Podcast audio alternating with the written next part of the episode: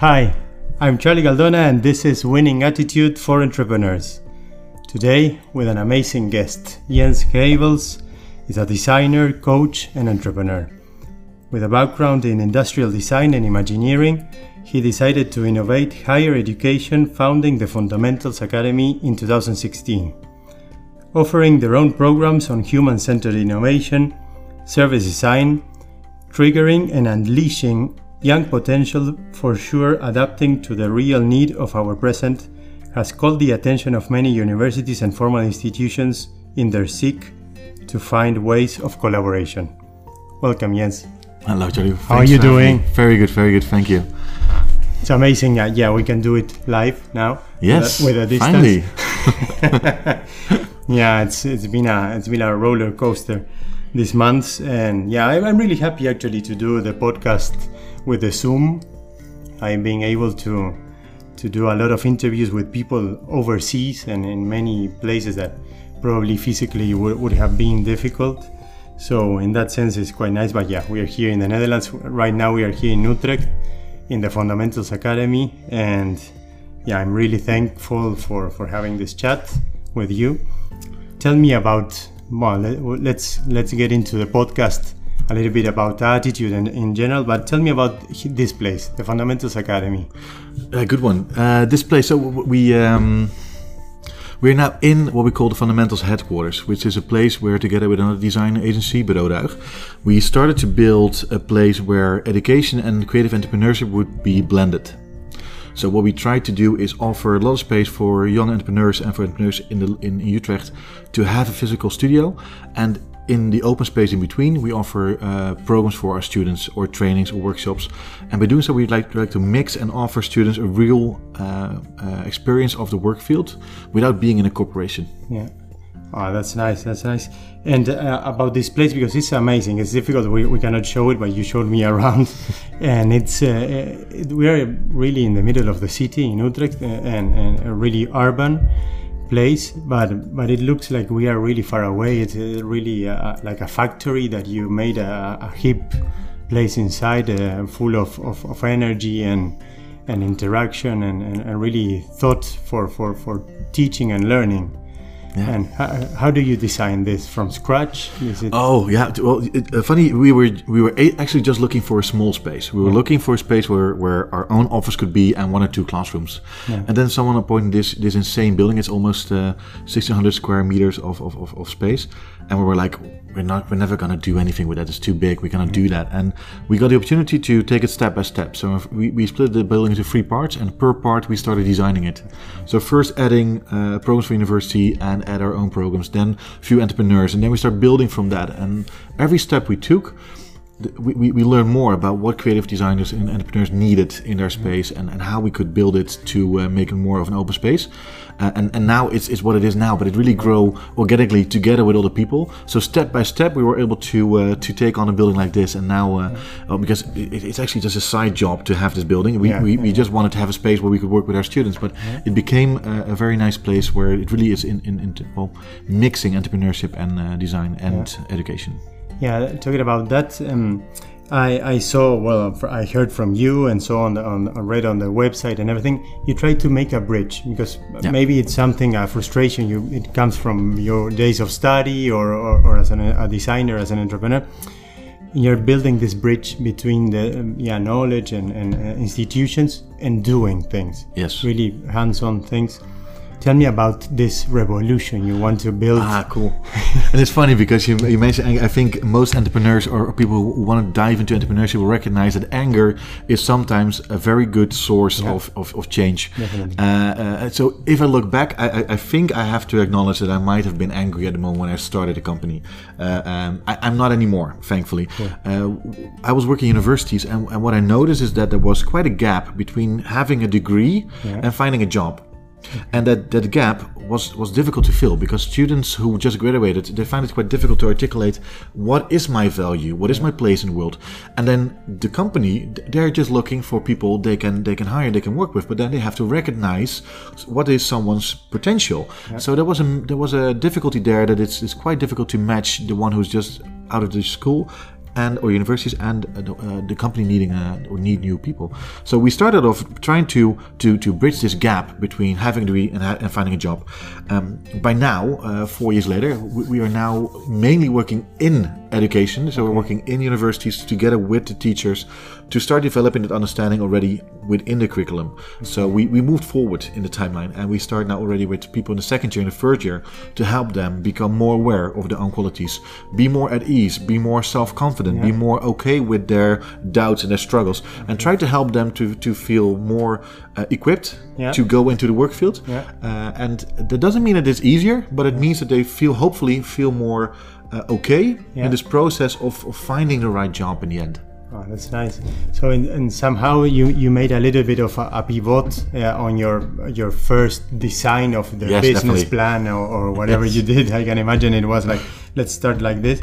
So now you're finding that kind of collaboration with bigger institutions with maybe a bigger budget and, and, and structure Mm-hmm. that they need this this um, startup minded uh, teachers uh, and, and, and also yeah that agility that maybe you have in this academy that they don't have.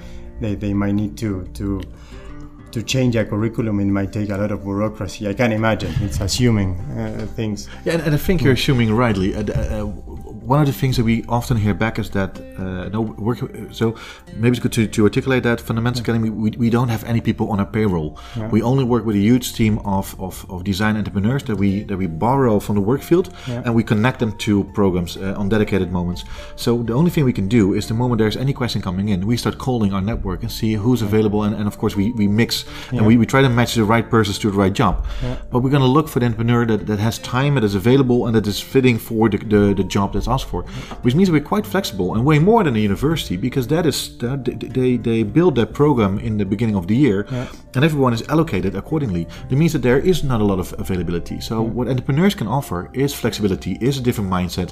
And what I like mostly is that it's not just about, you no, we're not taking over work from teachers.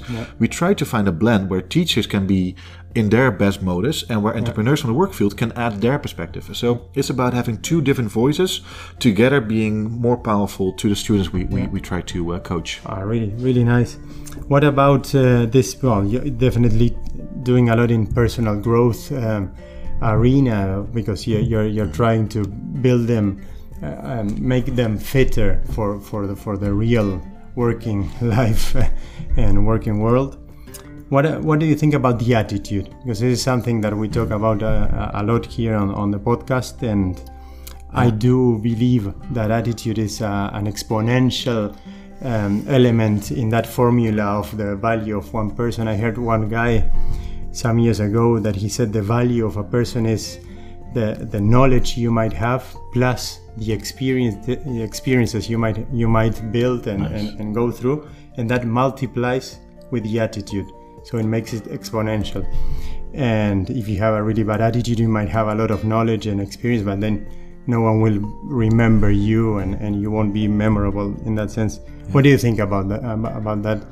A a very interesting approach. I, I think I recognize most of it. Um, if you look at what we try to do with personal growth, so one of the things we started doing is add life coaching to all of our programs, which means that if you struggle uh, with things that are not necessarily part of the job, and by doing so, I, I mean that, for example, as in a design project, uh, designers will start asking you questions about how did you design it, what do you mean, where's your research, where's your source, but how to cope with, um, no, with having um, a, a, it's a bad moment or a poor moment in your project, how to cope with struggling in your team, how to cope with a family crisis that's happening at the same time as your deadline for your graduation project. How do you cope with those settings?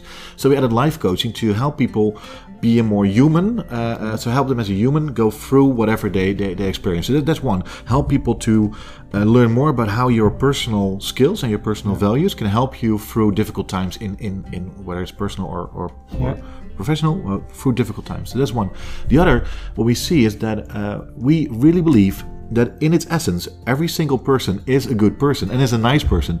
Sometimes it's it's it's it's in how you're being perceived that there is an understanding that you're not. Uh, so we definitely try to work a lot with giving them feedback on how they come across. Uh, in some of the programs we work with, for example, uh, how people around you, what kind of first impression did they have of you? Okay. Uh, it doesn't say anything about who you are, but it is yeah. about what people think of you when they first see you. And, and and giving that back to someone allows you to say, well, if, if that's my first impression, I don't want that. Let's change it. Yeah. And we offer people tools and, and knowledge mainly on how do you come across, because I think you can manipulate that for a part. You can yeah. change that.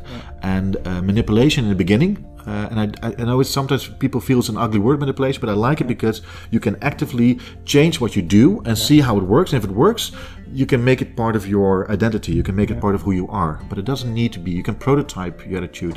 Yeah, I, yeah, yeah, so. yeah. It's not because many people think you're acting and somehow you're getting into this. Uh, um, yeah type of person you're you're looking to become to yeah become, like fake like fake, being fake. yeah yeah mm-hmm. so that's but, but, there's this is different because it's really trying to be yourself and trying to manage it. And uh, well i participated last week on a on a workshop here in the fundamentals academy about uh, designers identity and it was amazing all the, the power of the language.